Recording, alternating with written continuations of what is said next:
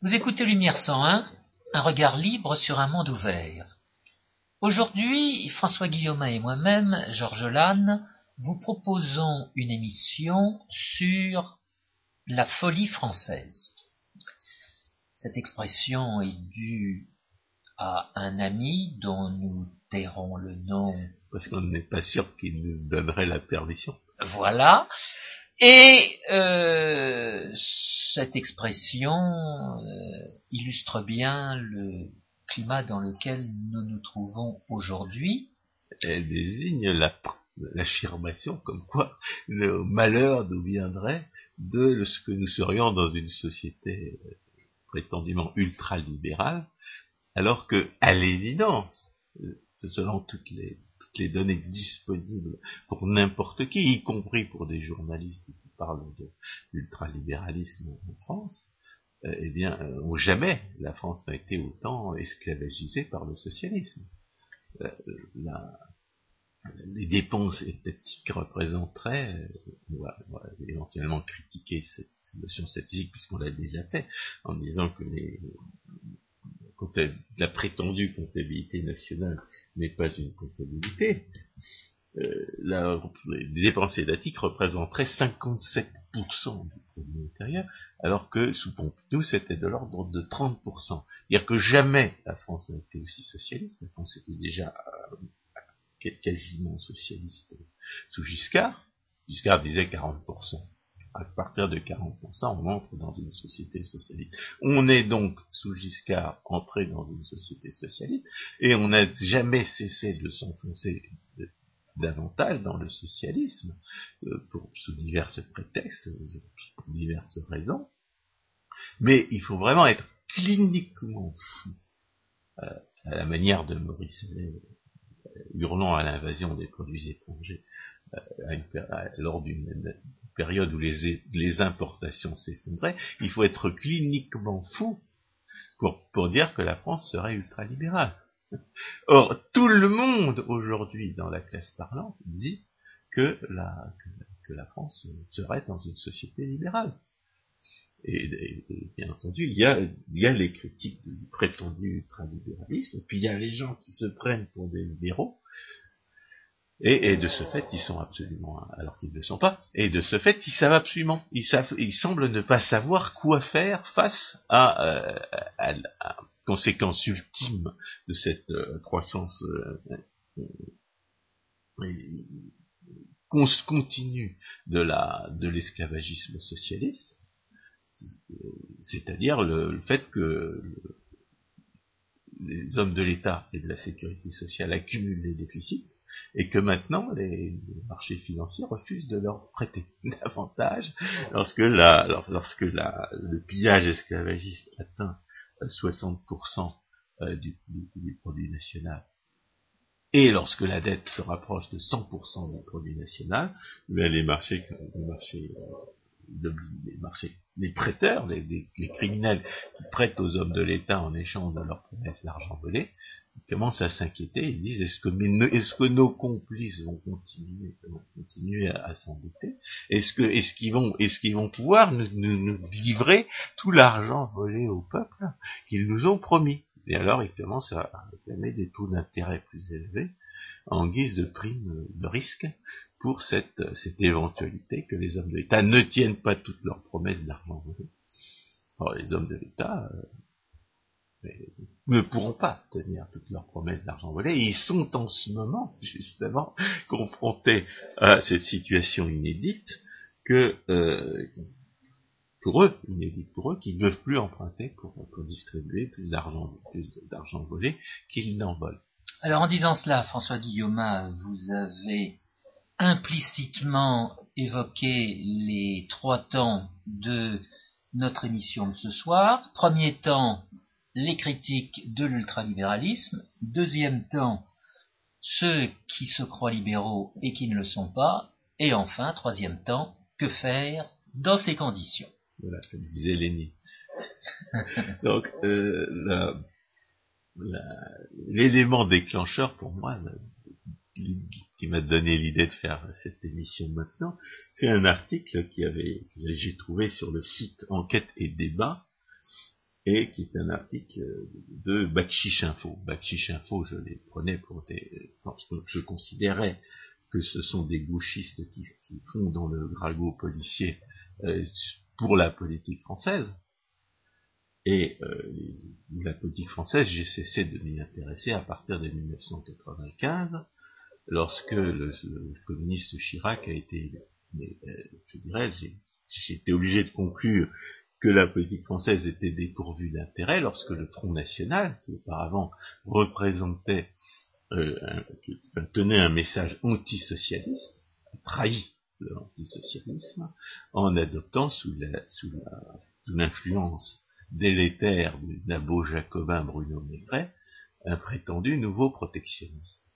Alors, comme nous savons, nous, économistes, il n'y a absolument aucune différence entre les politiques économiques et sociales, qu'elles ont toutes, absolument tous les mêmes effets, et qu'elles procèdent d'un principe de négation des droits de propriété, comme nous avons lu Protectionnisme et communisme de Frédéric Bastiat, nous savions qu'à partir de ce moment-là, le, à partir du moment où le Front National tenait un discours protectionniste, eh bien, toutes ces critiques de l'étatisme qui étaient parfaitement fondées et qui le sont plus encore, qui le seraient plus encore aujourd'hui, euh, eh bien, euh, allaient disparaître. Et on, arrive aujourd'hui à, cette, ce summum de la, de l'imbécilité et, de l'incompétence arrogante, prétentieuse et, et autoritaire, qui est le, qui a l'air d'être un programme économique du Front National aujourd'hui. Alors, le, ce summum est décrit par l'article de, de qui se trouve euh, bizarrement être écrit par un économiste compétent, qui est, qui est compétent non seulement en tant qu'économiste, mais vraisemblablement en tant que, en tant que, que, suiveur, en tant que, que, spécialiste du Front National. Parce qu'on voit bien que c'est pas quelqu'un qui se borne à taxer de fascisme le Front National euh, parce que c'est le parce que c'est la manipulation socialo-communiste depuis le Front depuis le Front depuis le Front populaire. C'est pas du tout c'est pas du tout euh, comme ça qu'il dit les choses, il dit au contraire, non, le Front National n'était pas fasciste, mais il est en train de le devenir.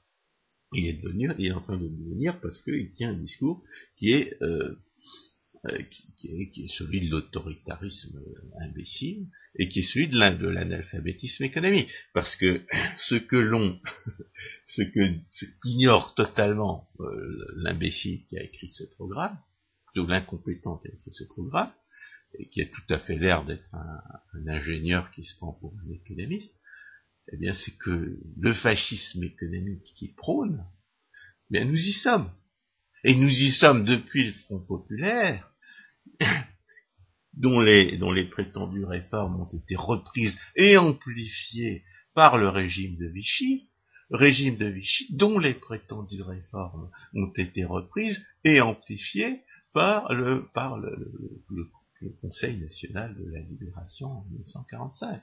Le, communisme en matière de retraite, c'est Belin, c'est Belin qui l'impose sous le, sous le régime de Pétain en 1941. Et là, j'ai une citation de Jacques Rueff, qui, avait eu le maréchal Pétain comme témoin de son mariage, et qui disait, on a vu, c'est dans l'ordre social, page 637, on a vu le gouvernement de Vichy, qui se croyait et se voulait conservateur, imposer au pays, sans s'en rendre compte, et par la seule nécessité du déficit, une socialisation qu'aucun gouvernement socialiste n'aurait jamais osé mettre en œuvre. Qu'est-ce qui s'est passé quand le maréchal Pétain a été arrêté et, condamné? Eh bien, plus de, plus de socialisme encore. C'est-à-dire qu'il y a une parfaite continuité euh, et une parfaite identité de conception économique des, du Front populaire, de, du régime de Vichy et, de, et d'État communiste de 1945. Ce sont, ce sont des gens qui ont les mêmes conceptions autoritaires et stupides qui, qui croient que, la, que, que, le désordre dans la société vient de la liberté qu'ils veulent, qu'ils n'arrivent pas à tuer euh, chez les autres. Et c'est comme je, l'ai évoqué tout à l'heure, ça ressemble tout à fait à, l'imbécile euh, autoritarisme, négation du libre arbitre, qu'on trouve chez les ingénieurs qui se prennent pour des économistes. Ça commence avec le groupe X-Crise dans les années 30, et ça, ça continue encore aujourd'hui avec ces gens qui sont habitués à traiter avec des matériaux et pas, pas, avec des hommes, ou avec des hommes sur lesquels ils ont une autorité euh, hiérarchique, et qui peuvent pas concevoir que, les, que la société s'organise d'elle-même très bien et se régule d'elle-même sous le régime de la responsabilité, est non seulement euh, suffisant, mais nécessaire pour, euh, pour la régulation sociale.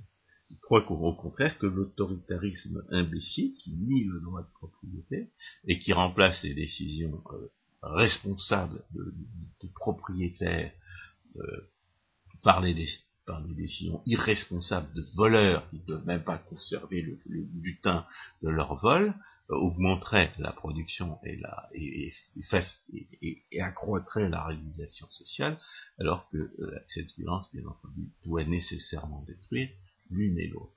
Donc on a, on a dans ce programme qui, qui représente l'achèvement de la, de la dérive du Front National vers le socialisme, juste au moment où, juste, où la, où la, où la pseudo-démocratie socialiste, c'est-à-dire le fascisme économique, c'est-à-dire le corporatisme, c'est-à-dire le, socialisme interventionniste, ou l'économie mixte, ou l'économie dirigée, atteint ses limites parce que euh, parce qu'elle ne peut plus euh, elle ne peut plus tenir ses promesses d'argent volé aux autres.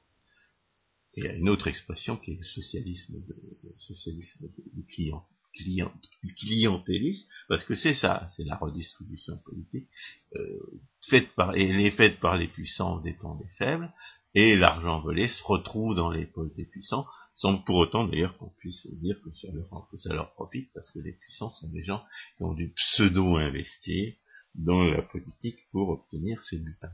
On peut dire que la première limite qui avait été atteinte l'a été quand euh, les gouvernements ont renoncé à équilibrer leur budget, c'est-à-dire euh, mi-décennie 1970. Ah, c'est sous Giscard. Non, mais c'est sous Giscard, qu'on passe dans ce qu'il appelait lui-même une société socialiste, et où la société socialiste ne peut plus tenir, ne peut plus voler autant qu'elle distribue, et elle emprunte pour échapper finalement au, contrôle démocratique. Il ne faut pas oublier que, le fascisme a un aspect antidémocratique, Comment se manifeste aujourd'hui l'antidémocratie de la pseudo-démocratie socialiste? D'abord par le déficit budgétaire. On va faire reposer, on va faire, on va reporter le pillage de l'impôt sur des gens qui ne sont pas encore nés ou qui n'ont pas encore le droit de vote.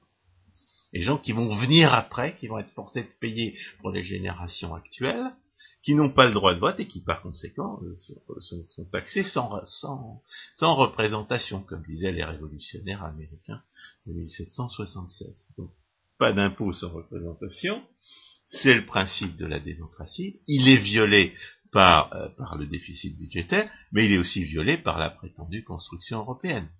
Donc 80% ou 90% de vos lois euh, sont, sont, proviennent en réalité de bureaucratie euh, anonyme que vous, et d'individus que vous pouvez absolument pas chasser du pouvoir par votre vote, eh bien, euh, eh bien, il n'y a plus de démocratie. On fait seulement semblant. On a des organismes délibératifs, comme il y avait un soviet suprême, comme il y avait un plénum, comme il y avait un comité central.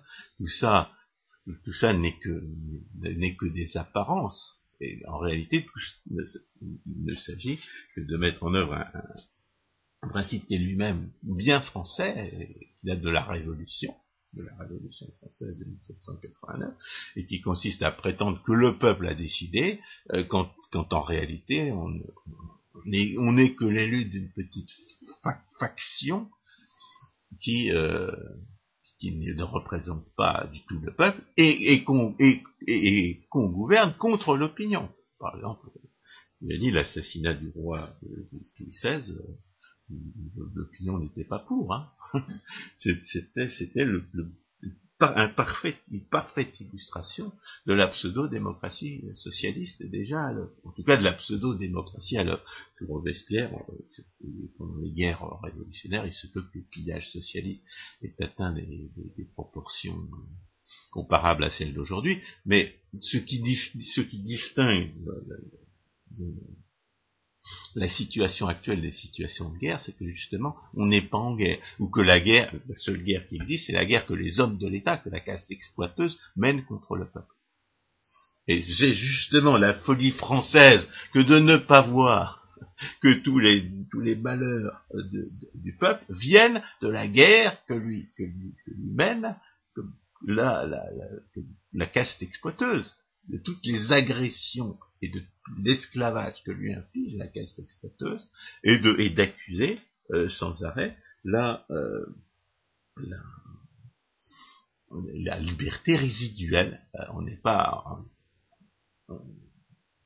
on est tout le monde est à moitié esclave parce que le, pillage étatique qui, se mesure beaucoup plus aux dépenses qu'aux impôts puisque c'est bien les hommes de l'État qui décident à votre place quand ils achètent euh, les clientèles électorales ou les prétendus euh, produits et services euh, avec l'argent qu'ils ont emprunté, c'est bien, c'est bien le degré d'usurpation du pouvoir social auquel ils se livrent. Donc c'est pas, c'est pas 45%, c'est 57%. Mais, mais peu importe, de toute façon, la, les notions de produit national, comme on l'a bien dit dans l'émission la comptabilité nationale n'est pas une comptabilité.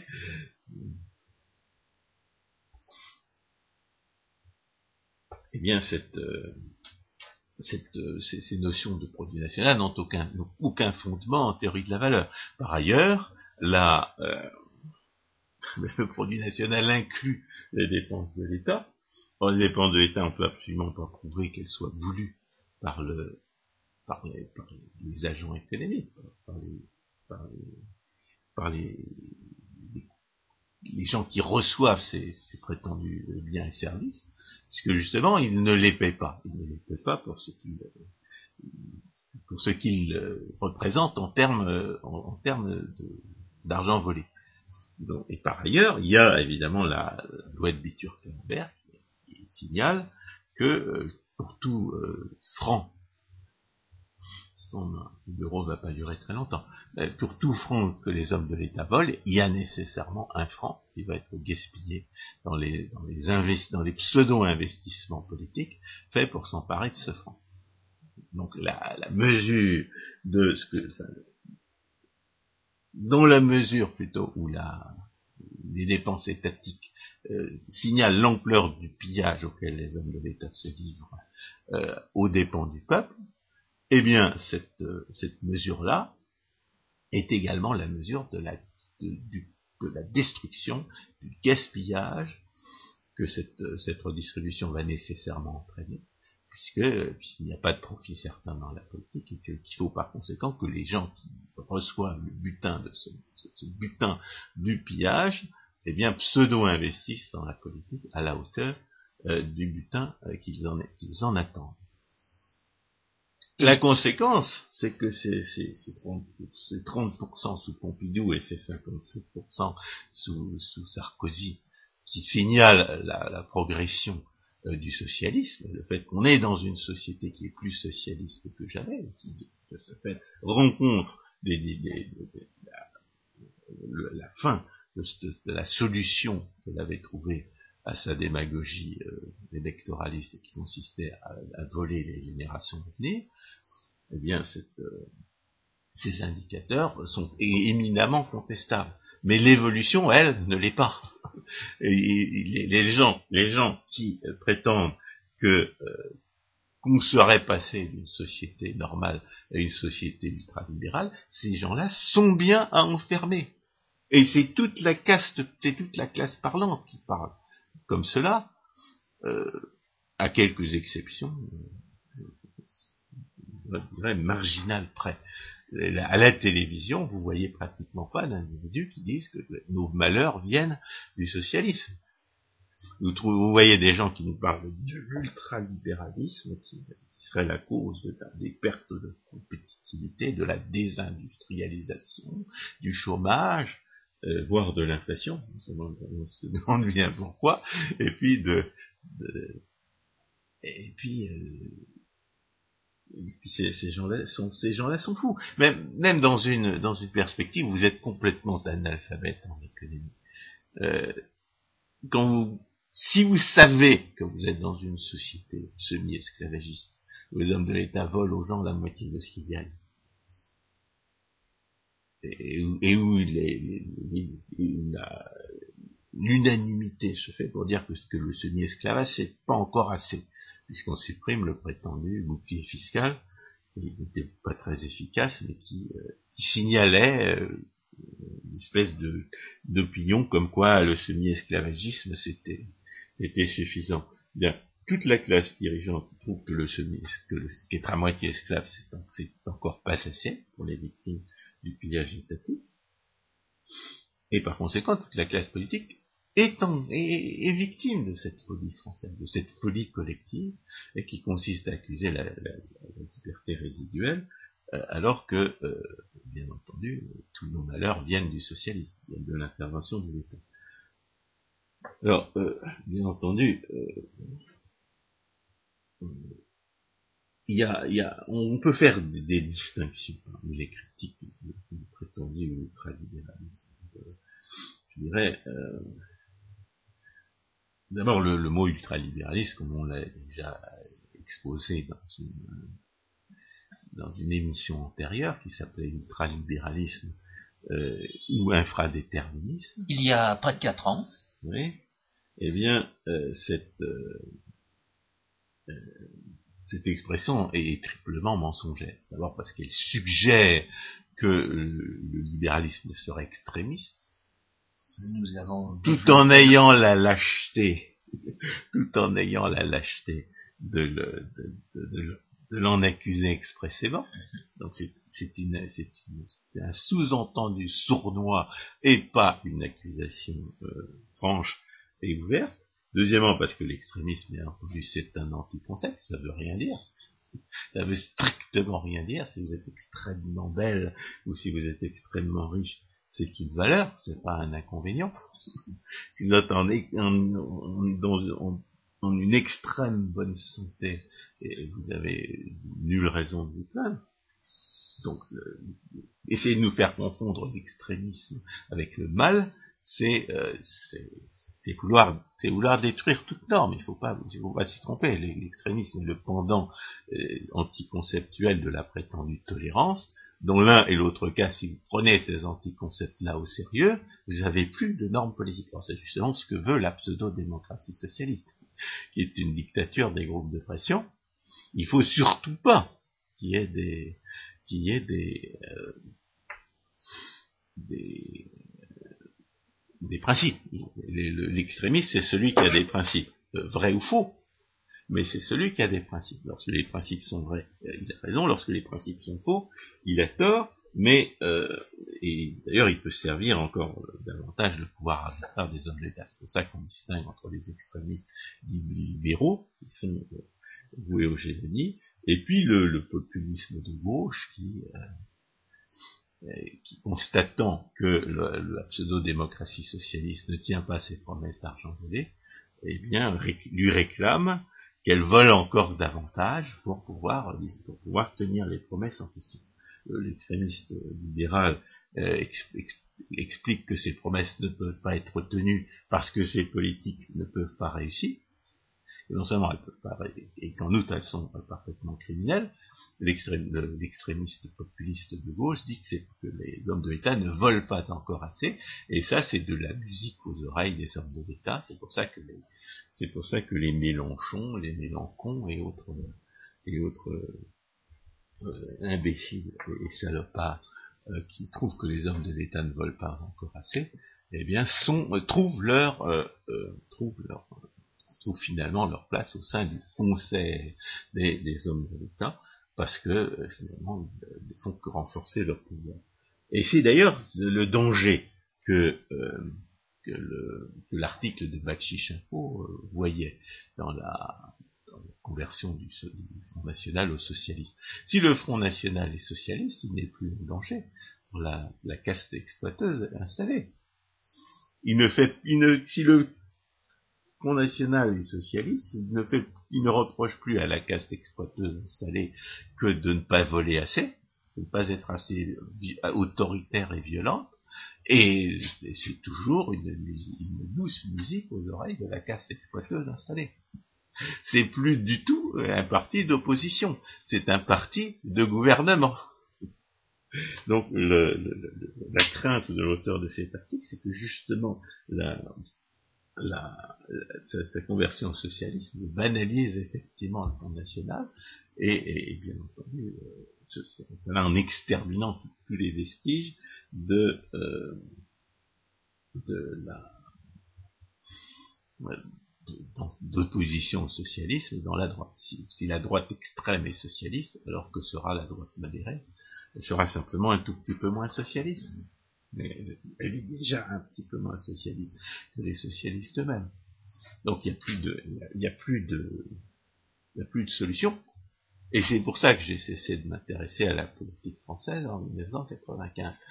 Mais je prévoyais que la, que la société politique, que la, la pseudo-démocratie socialiste serait obligée de, de, se reposer la question lorsque les, les marchés financiers cesseraient de, de, lui prêter de l'argent pour qu'elle puisse le distribuer à ses clientèles électorales. Mais disons sur... et, on en est là maintenant. Oui, mais disons... la, politique française redevient potentiellement intéressante. Disons sur ce point que le marché financier ne refuse pas de prêter, mais il refuse de prêter à des taux que certains jugeront bas. Les, taux, ne font que augmenter. comme la casse, sujette au charlatanisme et à, l'analphabétisme économique, elle va, elle va paniquer si les taux qu'on lui réclame sont plus élevés. Et c'est ce qui se passe. les taux qu'elle réclame sont plus élevés, ça veut dire qu'elle va devoir, elle va devoir euh, euh, voler encore davantage pour, euh, pour payer, pour, pour, satisfaire ses promesses, pour tenir ses promesses d'argent volé, mais le, pillage est tel que la croissance s'est arrêtée. Donc il n'y a plus, il y a plus, il y a plus de butin à voler. La, situation est une situation intéressante parce qu'il n'y a plus de butin à voler et qu'on ne peut plus emprunter. On ne peut plus voler aux générations euh, euh, à venir non plus. Alors la seule solution, c'est de réduire les dépenses, c'est de réduire les, dépenses. Évidemment, on augmente les, impôts pour faire, pour rassurer les marchés, mais l'augmentation des impôts, évidemment, va, tuer le, minuscule, les minuscules semblants de croissance qui n'existent même pas, que l'on constate uniquement parce que parce qu'on inclut les dépenses de l'État dans le dans le produit intérieur et que c'est que c'est complètement fallacieux. Donc, on, ne, peut plus voler davantage. Mais l'augmentation des impôts va réduire les recettes.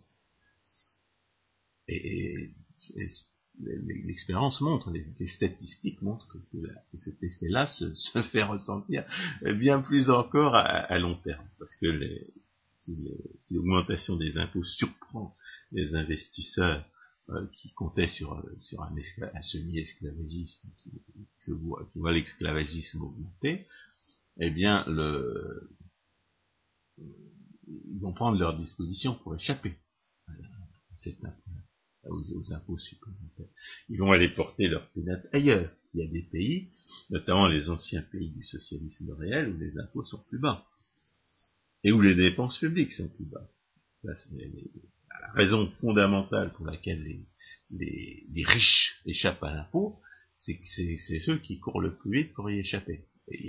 C'est une loi économique générale. c'est pas la, pas la, mauvaise volonté et c'est pas la, la, mollesse du gouvernement qui fait que les riches échappent à l'impôt, comme le croient les, gens qui ne savent pas ce que c'est que les lois de l'incidence fiscale. Ce sont les lois économiques qui permettent aux riches d'échapper à l'impôt, aux, plus riches d'échapper à l'impôt. Parce que c'est ceux qui peuvent aller s'installer à l'étranger euh, le plus facilement pour, se soustraire au pillage esclavagiste. Et bien entendu, euh, dans l'autre sens, c'est la même chose. Parce qu'on réduit le pillage esclavagiste, ce qu'avait fait Reagan, eh bien, les, les, riches rapatrient leur argent et la, la croissance repart. C'est pour ça, d'ailleurs, que les impôts de la haine, ceux qui sont là pour priver les, les riches de leurs leur biens, et non pas pour, augmenter les recettes euh, étatiques, ces impôts de la haine sont euh, ce qu'il faut supprimer en premier si on veut que la croissance reparte. Bien entendu, toutes les victimes de la folie française proposent exactement l'inverse, depuis le, socialiste Piketty jusqu'à jusqu'à Marxine Le Pen, comme l'appelle l'article de Baptiste donc il y a, une deuxième, je parlais de, je parlais d'analphabétisme économique euh, de la classe dirigeante, cet analphabétisme économique affecte aussi bien les critiques de l'ultralibéralisme que les, que les gens qui croient à qui se croient libéraux et qui croient que la société est libérale. Enfin, tout le monde croit que la société est libérale, mais il y en a qui se croient libéraux et d'autres qui se croient anti-libéraux. Euh, la raison en est que euh, bien, la, classe politique française, elle traduit fort, bien ce que j'ai pu observer en deuxième année de Sciences Po, à savoir qu'il euh, n'est pas question de discuter, de, tenir compte de la théorie économique, la théorie des prix qu'on avait apprise en première année, euh, pour, euh, pour juger des politiques économiques et sociales. Dans la mesure où cette théorie-là permettait de constater que ces politiques économiques et sociales euh, ne pouvaient pas atteindre leurs objectifs ou, avaient des effets contraires à leurs objectifs proclamés. Donc, cette, euh, ce refus de tirer les conséquences de faits économiques, de lois économiques que, l'on connaît, qui sont reconnues et qui sont même enseignées, c'est ce que nous avons appelé le charlatanisme ordinaire. Le charlatanisme ordinaire caractérise l'enseignement de l'économie en France, caractérise a fortiori l'enseignement des sciences politiques en France. Et vous avez, le, les résultats, bien entendu, c'est que les gens qui sortent de cet enseignement sont des analphabètes qui n'ont aucune conscience de l'être.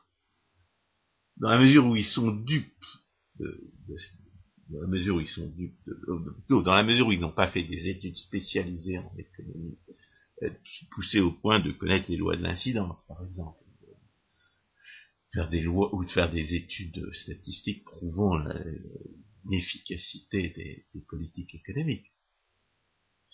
Eh bien, eh bien, ce sont de, de, ils sont dans la pire des situations euh, relativement à la, science économique, puisqu'ils ne savent, ils sont des analphabètes et qu'ils ne le savent pas. L'exemple le plus frappant, euh, n'a qu'une hostilité à son égard, pas plus qu'envers Marine Le Pen qui n'a que le tort d'être une analphabète économique elle-même, et de, de, ce fait d'être piégée par son incompétence dans le choix de ses conseillers économiques, c'est Eric Zemmour. Eric Zemmour est un personnage tout à fait sympathique, dans la mesure où je ne connais pas la politique française, je suis impressionné par ses analyses d'Issel, chaque fois qu'il parle d'économie, on voit bien qu'il y connaît et qu'il n'y comprend rien sa conception de l'économie, c'est le bricolage que nous avons décrit dans notre émission sur l'historicisme. Bricolage tout à fait personnel, bricolage contenir des, éléments de véracité, une, identification par la coïncidence de lois économiques qui existent vraiment, mais, sans compréhension fondamentale du fait que l'intervention de l'État a toujours les mêmes effets, qui sont, qui sont totalement destructeurs de, la, production et de l'ordre social. Alors, parmi les gens qui se croient libéraux, bien, euh, je dirais, il y a tous les anciens socialistes qui ont, abandonné leurs illusions, soit à l'époque de la, du, de, de Khrushchev en 1956, soit lors de l'effondrement pour, pour, les, les retardataires, pour les gens qui comprennent vite mais qui faut expliquer longtemps lors de, lors de la chute du mur de Berlin. Ces gens-là ont perdu leurs illusions euh, euh, sur le socialisme, mais comme ils vivent dans une société semi-esclavagistes qu'ils qui n'ont jamais, dont ils n'ont jamais appris à, à, mesurer le caractère euh, essentiellement criminel. Qui dit que la sécurité sociale est une institution criminelle Qui dit que l'éducation nationale est une institution criminelle Il n'y a que nous. Donc ils, se croient libéraux et ils ne, savent pas qu'ils sont socialistes. J'entendais, je, lisais l'autre jour un article sur les États-Unis, une, soi-disant analyste politique dans, politique internationale de, l'été 2011. Il y avait un, il y a un mot qui est absolument essentiel pour comprendre les enjeux de ce qui se passe aujourd'hui, c'est la Constitution. la Constitution et l'état de droit, qui consiste à respecter la Constitution. C'est un mot, c'est un mot que, euh, qui ne venait pas à l'esprit, alors que justement le problème, c'est que, que la classe dirigeante a décidé de se dispenser de respecter la Constitution et que le peuple essaie de, l'obliger à le faire. C'est ça l'enjeu. Vous avez une constitution qui permis à la, classe, à la classe dirigeante de se transformer en classe exploiteuse installée, et vous avez la classe dirigeante qui veut se transformer en classe exploiteuse installée, et à différence de ce qui se passe euh, en France où la constitution autorise tout et n'importe quoi, eh bien aux États-Unis c'est interdit.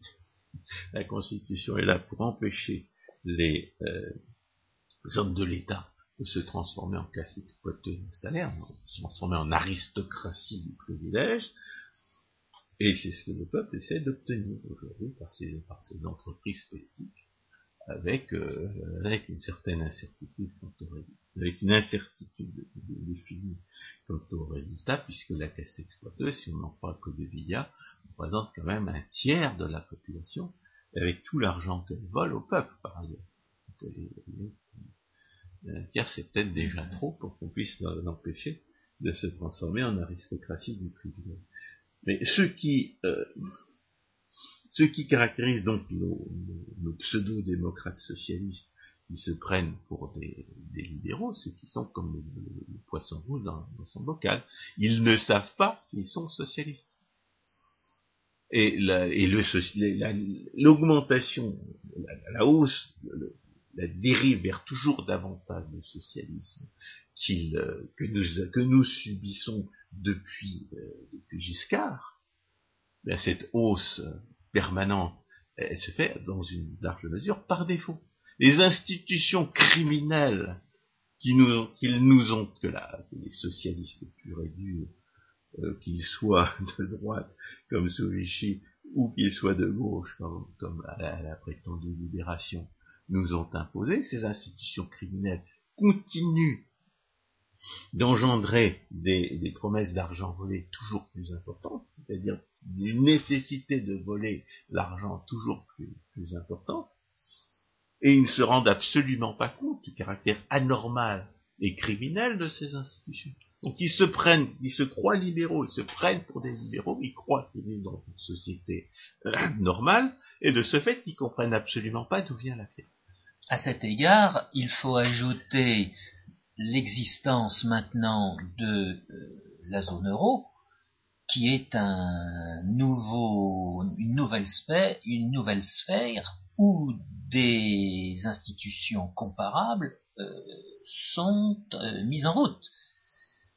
Il y a un, un, niveau supplémentaire qui contribue à développer ce socialisme, étant entendu, et c'est là où il faut quand même insister davantage, étant entendu que après n'avoir pas respecté les règles dont ils étaient convenus et qu'ils s'étaient engagés à respecter, ils utilisent leur non-respect pour essayer de renforcer leur pouvoir dans cette nouvelle sphère. Ah On est donc là dans un cadre de folie qui est tout à fait exceptionnel dire, c'est que tous les gens qui se disent libéraux ne se croient pas forcément libéraux. C'est-à-dire que les gens qui, euh, les gens qui euh, sont à la recherche, qui sont, naturellement autoritaires et incompétents, Et euh, on peut craindre qu'un individu qui compte euh, un certain guano pour conseiller économique soit à la fois autoritaire et incompétent en économie. Eh bien, euh, les gens qui sont à la fois autoritaires et incompétents, c'est tout naturellement, que ce soit par calcul ou, ou, ou à l'occasion des circonstances, qu'ils qu'ils prennent les crises, entre guillemets, pour une occasion de, de, de, de, voler encore davantage, pour des occasions supplémentaires d'autoritarisme imbécile et irresponsable. Aussi longtemps que l'opinion est socialiste, elle ne le sait pas, eh bien on pourra toujours accuser la liberté résiduelle des catastrophes qui ont été causées par l'autoritarisme imbécile et irresponsable. Et c'est,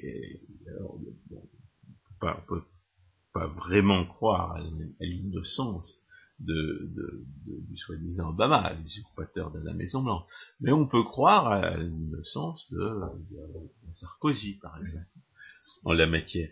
Ce qui compte, c'est qu'aussi longtemps qu'on accuse la liberté résiduelle de causer les, euh, les les catastrophes provoquées par le socialisme, par l'esclavagisme et l'imbécilité autoritaire du socialisme, eh bien, euh, on, va, encore faire davantage de bêtises. Et, cet état de l'opinion, c'est bien ce que, justement nous appelons, ici et maintenant, comme disaient les socialistes en 81, la folie française. La folie française, implique de croire que la crise euh, financière de, 2007 euh, aurait été provoquée par la déréglementation, par la liberté des marchés financiers. C'est pas c'est liberté des marchés financiers, c'est l'irresponsabilité institutionnelle de, de décideurs qui étaient soit publics soit privés et, qui comptaient sur le renflouement étatique en cas de difficulté. Euh, alors là, j'aurais peut-être un léger différent, François Guillaume, avec vous, car euh, euh, cette, cette façon de présenter les choses me semble être fabriquée, fabriquée sur mesure pour donner une porte de sortie au, socialisme. ah Pourquoi? Il faut, me semble-t-il, en rester à cette irresponsabilité et ne pas ben, rechercher. J'ai dit, dit, que les décideurs étaient irresponsables, soit soit, oui, mais soit public, soit privé. Oui, mais c'est pas possible. et Freddie Mac, c'est bien, c'est bien en réalité public. Oui, mais dans le privé, on ne peut pas être irresponsable. Bah, et, c'est en il Semble, il semble que les, que les banquiers qui ont été renfloués euh, le sont par définition. C'est pour ça que je soulevais le point. Euh, il y a tout un discours qui mériterait. Euh, on, a, fait une, on a fait toute une émission pour expliquer que les, gestionnaires financiers avaient des idées fausses dans la tête. Notamment qui confondaient l'incertitude réelle avec l'incertitude déterministe, c'est-à-dire qu'ils finalement ils s'en remettaient à l'observation du passé pour essayer de prévoir ce, que, comment les, titres financiers allaient se, se, comporter dans l'avenir, et que bien entendu, ça, ça, ne remplace pas une analyse économique sérieuse de ce que, de, ce que font les hommes de l'État. À partir du moment où les hommes de l'État font des bêtises, eh bien, eh bien, il faut en prévoir les conséquences. Malheureusement, euh, c'est pas exactement quand ça va se déclencher, et ça finit toujours par se déclencher. Donc euh,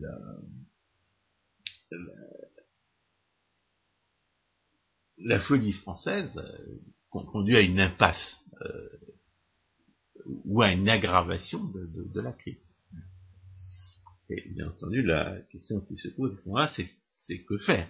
Que faire pour sortir de cette impasse? Euh, à condition évidemment de renoncer à la folie en question. si vous renoncez, si vous voulez renoncer à la folie en question, il suffit de, regarder un graphe qui, va vous prouver que vous est bien dans le socialisme, le, pire socialisme qu'on ait jamais connu, et que le socialisme n'a cessé de progresser. C'est pas le libéralisme n'a pas triomphé avec l'effondrement de Berlin, que c'est tout simplement les, tenants du socialisme qui ont cessé d'y croire, mais sans, sans du tout, euh, surtout en France, sans remettre en cause les institutions qui, nous imposent nous imposaient le socialisme et qui nous en imposent toujours davantage. Alors, que faire? Comme disait Lénine, ben, il y a deux erreurs, bah, mis à part la folie française, c'est-à-dire ne pas comprendre que c'est le, socialisme qui, qui détruit, euh, eh bien, il y a un discours keynésien imbécile qui consiste à dire ah oui mais le gouvernement grec est coincé parce que s'il réduit les dépenses publiques ça va provoquer une dépression et il ça va réduire ses, recettes. Et il, il, est, dans une spirale euh, infernale dont il est impossible de sortir. Et ça c'est un discours imbécile que j'ai entendu tenir par Jean-Jacques Rosas qui n'est pas tellement étonnant étant donné que n'a pas totalement rejeté le keynésianisme, plutôt la, posture et le charlatanisme du keynésianisme, mais aussi euh, suis-je obligé de, d'avouer, voire de dénoncer, chez Philippe Simoneau, j'ai entendu hier des choses qui, me semblaient ressembler à ce discours keynésien euh, qui est complètement faux, parce que le keynésianisme est complètement faux. Et alors, à cet égard, je voudrais euh, simplement rappeler que les hommes de l'État, lorsqu'ils prennent de l'argent, il faut nécessairement qu'ils le volent quelque part. L'argent, c'est la réfutation ordinaire du keynésianisme, mais on ne, la, réfutera jamais assez, puisqu'il semble être sorti de son... Euh, le cadavre qui était mort dans les années 90 semble être ressorti de, de, de son cercueil à la fin des années 2000, eh bien, euh, lorsque les hommes d'État distribuent de l'argent volé, les hommes d'État ne distribuent jamais que de l'argent volé, eh bien cet argent, il va nécessairement manquer ailleurs. Ce qui détermine la dépense totale, c'est l'offre et la demande de monnaie. Voilà, voilà le keynésianisme réfuté. Les keynésiens, depuis 80 ans, que tenter de nous prouver au moyen de statistiques truquées ou mal faites que les deux font ça. Donc le, ce n'est pas vrai qu'une baisse radicale des dépenses publiques réduirait la production. Euh, et on en a l'exemple dans la, dans la baisse des dépenses militaires à la fin de 1945 aux États-Unis. Alors évidemment le produit national, parce qu'il inclut les dépenses étatiques, et qui, en l'occurrence euh, visait principalement à casser des choses et à tuer des gens, euh, dont la production. Le produit national a bien baissé de 11% de 1945 à 1946, mais très curieusement le chômage, lui, il n'a pas dépassé 4,5%. Ce qui, c'est-à-dire, euh, c'est le taux de chômage, je dirais, ordinaire pour les États-Unis. Aujourd'hui, dans la situation d'un coup d'État communiste et le chômage atteint officiellement 9% et, officiellement beaucoup plus, parce que on est dans un coup d'État communiste depuis le 20 janvier 2009. Mais euh, autrement, la démobilisation de millions de soldats et la baisse des dépenses publiques qui représentait, euh, je sais pas, 30, 30 30% de, la, du budget, elle n'a pas provoqué un chômage massif, n'a pas provoqué une crise économique. Les, statistiques officielles ont mécaniquement observé une baisse de la production, mais c'est parce qu'elle monte sur la réalité de la production. En réalité, la production a augmenté, et la production a augmenté parce que parce qu'on a libéré des ressources qui auparavant étaient euh, étaient affectées à la destruction des biens et, à, la, tuerie des personnes. Et ce qui a suffi pour maintenir le taux de chômage à, à 4,5% en 1945, c'était la liberté retrouvée de, de, sur le marché du travail. Très curieusement, euh, le, marché du travail était libre aux États-Unis en 1945, alors que, bien entendu, Roosevelt s'était acharné à saccager son fonctionnement pendant toute la durée du New Deal, ce qui avait provoqué un chômage de l'ordre de 20%. Une fois que le marché du travail s'est retrouvé libre, eh bien le chômage est descendu à, son niveau euh, incompressible, comme disent les statisticiens. Donc il n'y a pas eu de crise économique en 1945 du fait de la réduction des dépenses militaires, de la réduction massive des dépenses et des commandes militaires. Et comme le, font remarquer Taylor et Vedder dans, l'article qu'il affirme, dans l'article de 2010 du Cato Institute qui l'affirme, qui s'appelle euh, Stimulus by Spending Cuts, Lessons from 1946, c'est-à-dire la relance par la baisse des dépenses, sous-entendu étatique, les leçons de 1946, eh bien, la, non seulement les dépenses euh, publiques, mais non seulement les dépenses militaires et les commandes militaires ont baissé euh, massivement, mais elles ont baissé plus tôt que prévu. Parce que, contrairement à ce que nous racontent aujourd'hui les gens qui condamnent le bombardement nucléaire d'Hiroshima et de Nagasaki, euh, le bombardement nucléaire de Hiroshima et Nagasaki a, a, écourté la guerre contre le Japon les, plans, d'invasion du Japon prévoyaient qu'il y aurait 500 000 morts américains euh, lors, des tentatives faites euh, pour envahir le Japon. Et là, de ce point de vue-là, il y a une sorte de gens qui s'attendaient à mourir, euh, c'est-à-dire à faire partie des 500 000 morts prévus, et qui, qui ont qui, remercie encore, s'ils sont encore vivants, le, le, colonel Tibet d'avoir bombardé Hiroshima, parce qu'il leur a sauvé la vie, comme il a sauvé la vie à des millions de Japonais, en en tuant 80 000 d'un seul coup. Donc, premier discours imbécile qui conduit à surestimer les, difficultés pour sortir de, cette, de impasse de la pseudo-démocratie socialiste, c'est le discours keynésien.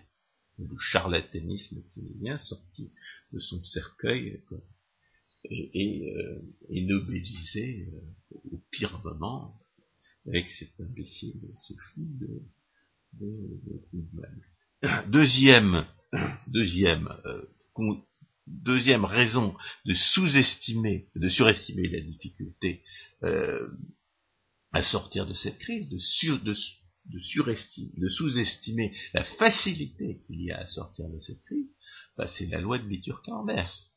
Euh, les économistes ont toujours su que l'intervention de l'État détruisait une partie de la production.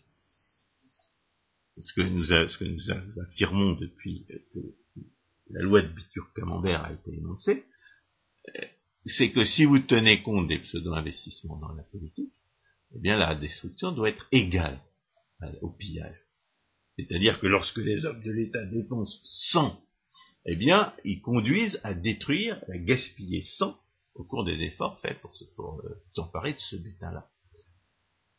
Et, le corollaire de cette destruction, qui représente donc 100% de l'argent volé et redistribué par les hommes de l'État, c'est que lorsque les hommes de l'État réduisent le, pillage redistributeur, eh bien, ils ne, conduisent pas, ils ne relancent pas la production à, raison d'une fraction de, ce butin auquel ils renoncent, mais ils, augmentent la production à la hauteur de ce butin auquel ils renoncent.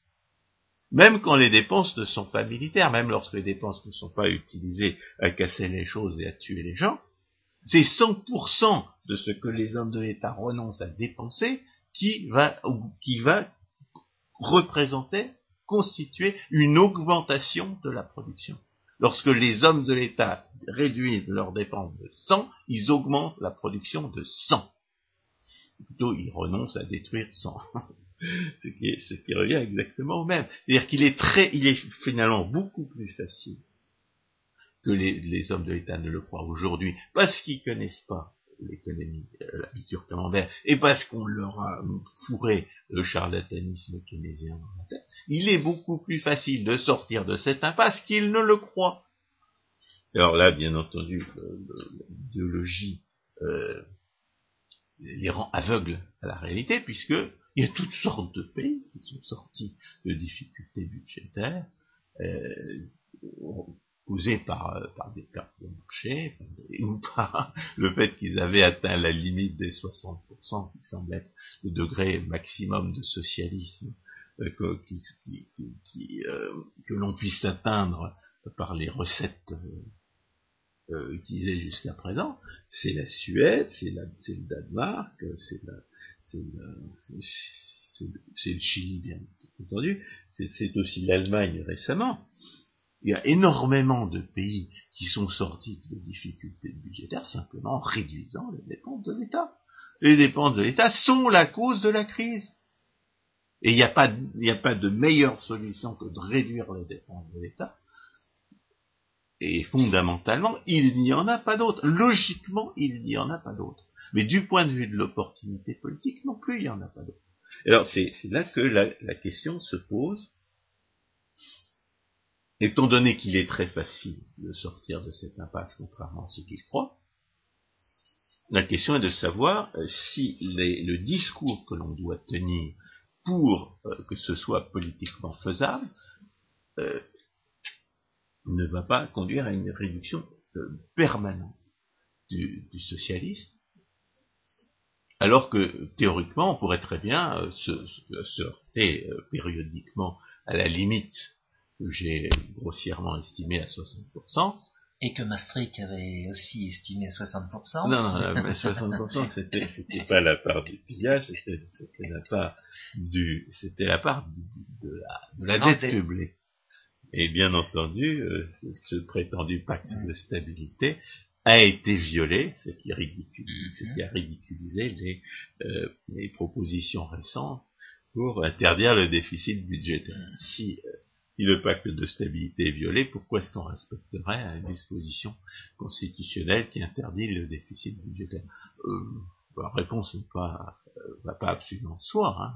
À partir du moment où le rapport de force permet de faire un amendement constitutionnel pour une fois, euh, qui, irait pour une fois dans le bon sens, peut-être que ce rapport de force-là peut tenir.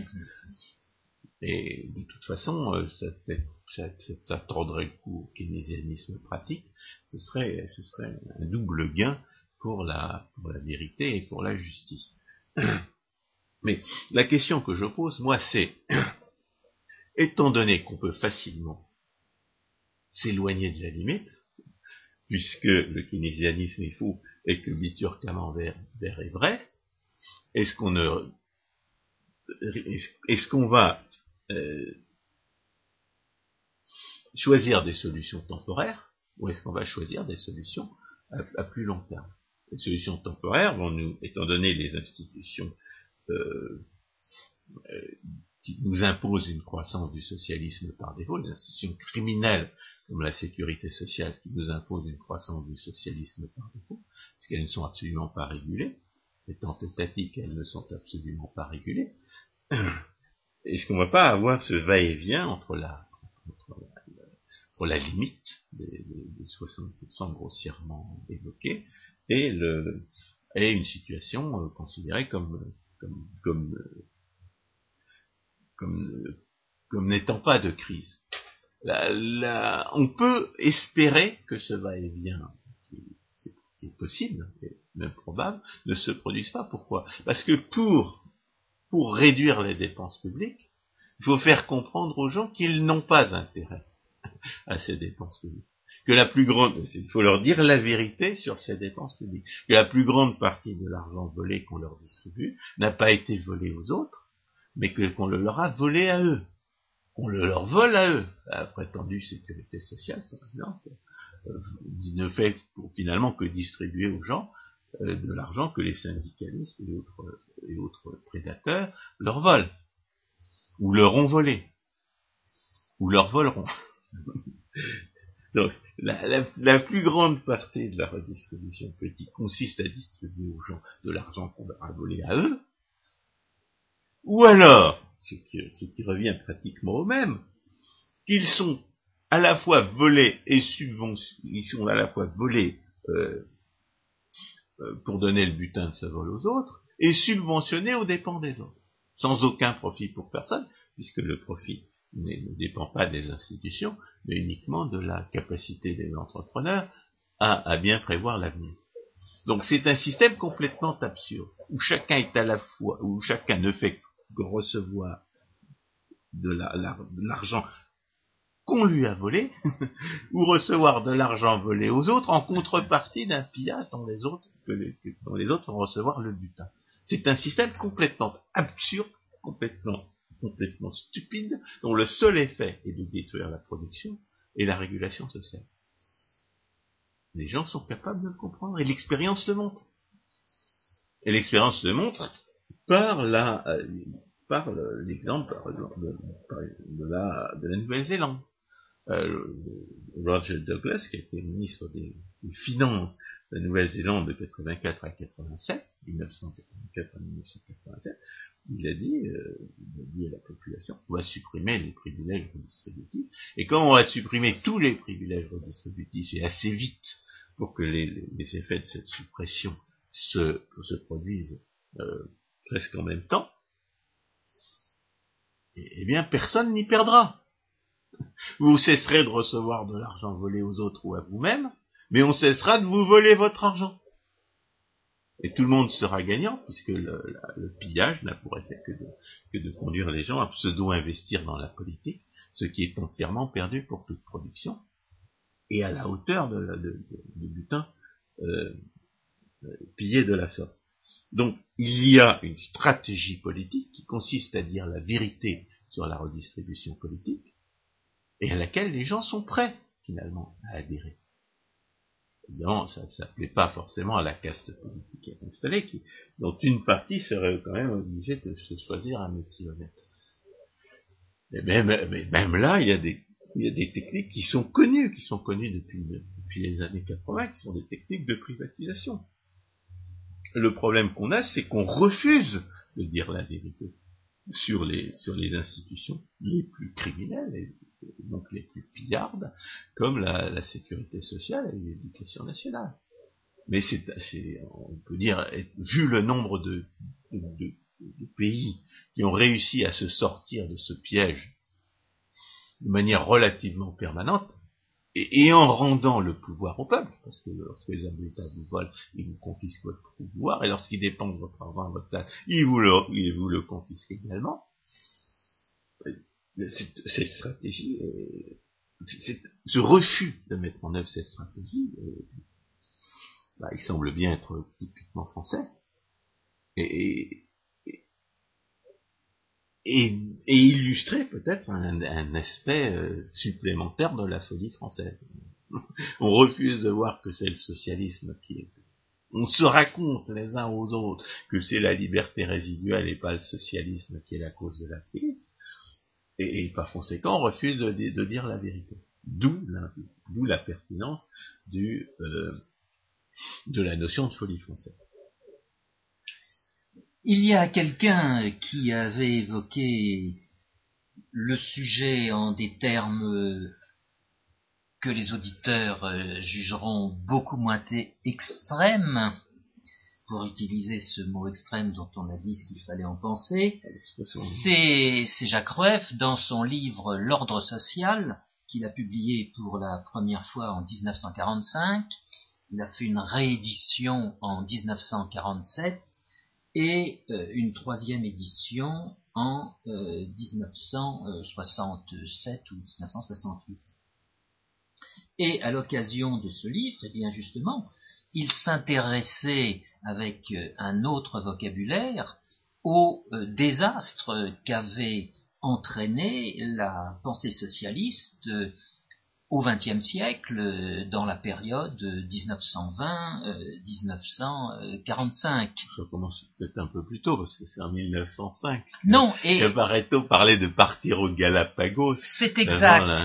mais le, socialisme galopant mais j'allais, j'allais juste, infecté les élites. J'allais justifier dans la foulée euh, ma, ma, plage de temps, et euh, l'argument je l'ai déjà évoqué dans une émission antérieure, il, il, consiste à voir tout simplement que les institutions de guerre qui avaient été créées pendant la, la guerre de 1914-1918 avaient été supprimées sitôt la guerre terminée. Oui, Alors qu'au contraire, alors qu'au contraire, au lendemain de la guerre de 39-45, toutes les institutions de guerre qui avaient été mises en place, loin d'être supprimées, ont été renforcées. Ouais. Et elles existent pour la majorité d'entre elles encore aujourd'hui. Parce que là, parce que un auteur français appelait la France aux ordres d'un cadavre. Bah oui, Maurice Druon. Voilà. Effectivement. Et la France est toujours aux ordres de ce cadavre qui aujourd'hui a deux jambes, la jambe française et puis cette jambe nouvelle de euh, la zone euro. Exactement. Bien. Et euh, donc j'en reviens à ce livre de Jacques Rueff, l'ordre social.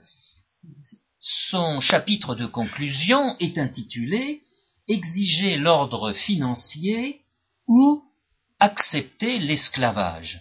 Et de fait, euh, c'est la situation dans laquelle progressivement euh, la France s'est enfoncée. On est dans un semi-esclavage. On est dans un dont les, semi- les protestataires contre le contre le prétendu bouclier fiscal euh, trouvent, semble-t-il, unanimement que ce n'est pas encore assez d'esclavage que d'être à moitié esclave. Mais l'ordre financier en question, bah, c'est que le budget soit équilibré, que le budget des institutions publiques euh, soit équilibré. Et malheureusement, euh, étant donné le franchissement de la limite euh, au milieu de la décennie 75, euh, c'est un désordre financier euh, que la France n'a pas connu dans son histoire, euh, sauf période extraordinaire, euh, qu'elle doit supporter aujourd'hui. Bien, euh, le marché financier y a remédié jusqu'à présent, euh, moyennant, qu'on le veuille ou non, un- une dépense croissante. Cette dépense de charge d'intérêt est un poste très important euh, des dépenses publiques, de cet indicateur du socialisme en France, et il va bien falloir y mettre un terme. Bon, François Guillaume vient de rappeler les expériences étrangères qui ont permis euh, d'en sortir. Euh, Il faudra que la Ce France... sont des expériences du point de vue politique, hein, parce que du point de vue économique, il ne s'agit que de mettre en œuvre ce qu'on savait déjà depuis 200 ans. Nous sommes entièrement d'accord. Et en particulier en Nouvelle-Zélande, aujourd'hui, vous avez un excédent euh, du budget de l'État. Ouais, alors Eh. quand, comment on a supprimé les subventions et les monopoles à l'agriculture? Ce qui s'est passé, c'est que d'abord la- le prix des terrains agricoles a baissé, puis ensuite, comme la prospérité générale a remonté, eh bien ils sont remontés. Ils seront, seront remontés après abolition des, des institutions artificielles euh, qui les avaient, qui, qui visaient à finalement faire monter le prix des terrains. Et on peut dire que cette zone, euh, que cette zone du monde dans laquelle se trouve la Nouvelle-Zélande fonctionne bien, cette zone Nouvelle-Zélande, Australie, voire euh, les pays de l'Asie du Sud-Est, qui Ouais, il y a la eu- crise est tout à fait localisée au pays où le socialisme se développe soit par défaut, soit du fait d'un coup d'État comme aux États-Unis. Dernier paragraphe du dernier chapitre de l'ordre social de Jacques Rueff. Conclusion politique, c'est par le déficit que les hommes perdent la liberté. Eh bien, effectivement, en France, la liberté a été perdue avec ce déficit. Euh, Le rythme de disparition de la liberté, euh, Moi, je citerais plutôt le l'adage latin quos vult perdere, iupita dementa. Mais c'est une phrase que, à l'occasion, Jacques Rueff euh, reprend. Ce que Jupiter euh, veut perdre, il les rend fous. Eh bien, nous y sommes, et c'est pour ça qu'il faut dénoncer cette folie française, qui n'a rien à voir avec quelque ultralibéralisme que soit, que ce soit, mais bien au contraire, avec un socialisme bien ancré et de plus en plus ancré dans les habitudes françaises. François Guillaume, merci beaucoup. Chers auditeurs, à une prochaine émission.